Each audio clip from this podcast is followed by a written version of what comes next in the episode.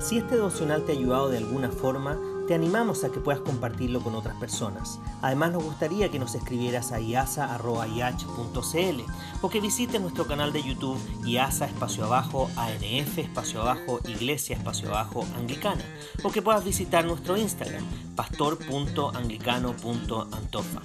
Nos vemos en un próximo devocional de Nuevas Misericordias cada mañana.